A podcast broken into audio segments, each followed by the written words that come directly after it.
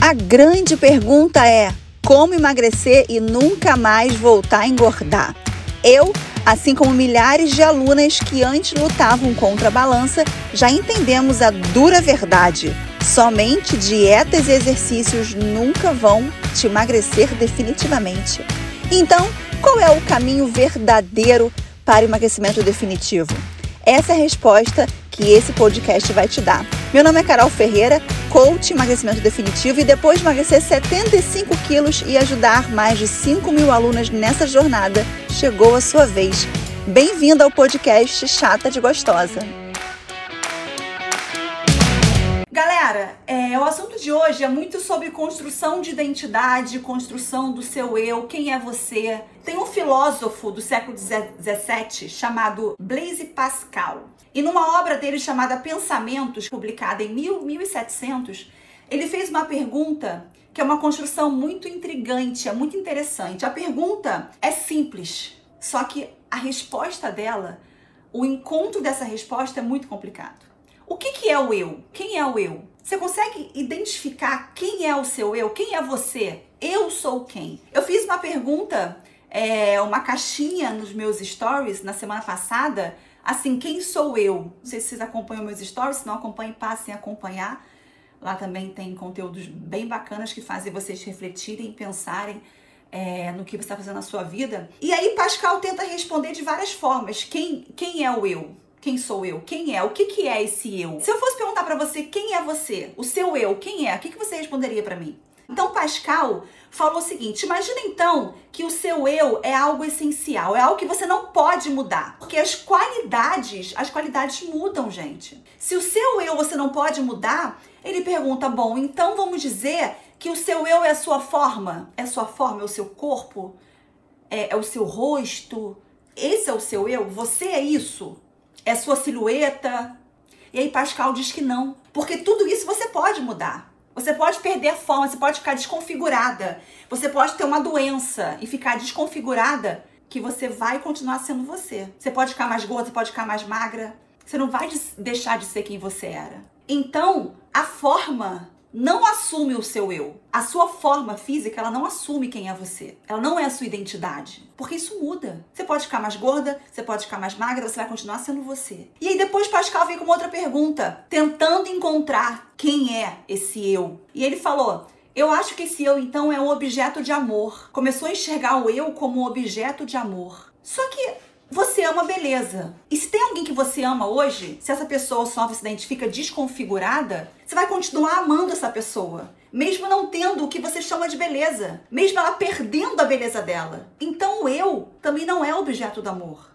Então o eu não é uma estrutura, o eu não é um objeto do amor, não é a beleza. Mas aí, continuando essa investigação do que, que é o eu, aí Pascal se pergunta assim: seria eu então o meu juízo? Seria eu a minha capacidade de pensar? Seria eu a minha memória? E aí Pascal responde: não. Porque mesmo que, mesmo que eu perca um acidente, perca a minha memória, eu continuo sendo eu. Eu não sou a minha memória. Quantas coisas você viveu na sua vida que você não lembra e do nada você vive alguma experiência e fala: cara, eu já passei por. Cara, verdade, eu passei por isso aqui. Conversa com alguém, a pessoa vem e fala: lembra aquele dia? Fala: cara, nem lembrava mais desse dia. Então Pascal também elimina isso. Você não é as suas memórias. Você pode perder a memória, você vai continuar sendo você vai continuar o eu. A gente continua querendo encontrar a questão. O que, que é o eu? Como é que você pode se enxergar? O que, que determina quem você é? Quem é você afinal? Você tem maneiras de inventar e de construir o seu eu. Primeiro você inventa um eu para você mesma. Depois você inventa o eu para os outros. Depois tem aquilo ainda que é além disso. Você inventa, você inventa ainda um eu que você acredita que você é que é aquele que você quer ser. E por que, que você inventa? Porque, gente, todo mundo, todo mundo tem questões que não quer que o outro veja. Sabe aquele defeito? Você pode estar pensando assim, não, Carol, quem eu sou, todo mundo sabe. Eu não escondo nada de ninguém. Quer ver um exemplo? O que, que você tem como defeito hoje? Que se você conhecesse um carinha para você, cara, eu quero casar com esse homem, o que, que você ia esconder dele? O que, que você ia colocar embaixo do tapete? O que, que, que você ia querer dar uma floreada para ele não ver aquilo ali. Eu, por exemplo, a minha desorgan... eu sou desorganizada. E eu enxergo isso como um defeito. Eu, quando comecei, comecei a namorar com o Jorge, ele, ele, não tinha noção da minha desorganização. Eu construí aquilo ali, construí o quê? Eu construí quem eu achava que ele queria que eu fosse. Isso é normal, todo mundo faz isso. Todo mundo faz isso. Não existe uma pessoa que não construa outra aos olhos dos outros. Então existe uma cisão ali, gente, entre aquilo que você desejaria ser e aquilo que você é hoje. E por que, que existe esse mostrar o que eu não sou? Isso existe por conta das necessidades e desejos que todo mundo tem. Uma delas, que é uma que orienta demais a gente na nossa necessidade, é o desejo, a necessidade de ser amada. Todo mundo tem isso. Não sou boazinha, mas finjo para os outros que eu sou. Muitas das nossas imperfeições, muitas das nossas imperfeições, a gente coloca embaixo do tapete. Porque é mais fácil do que mudar, do que procurar corrigir isso aí. E a reflexão que eu quero trazer é essa hoje. Qual é a pessoa que você está construindo para o outro? O que, você está escondendo embaixo do tapete? E sobre a mudança?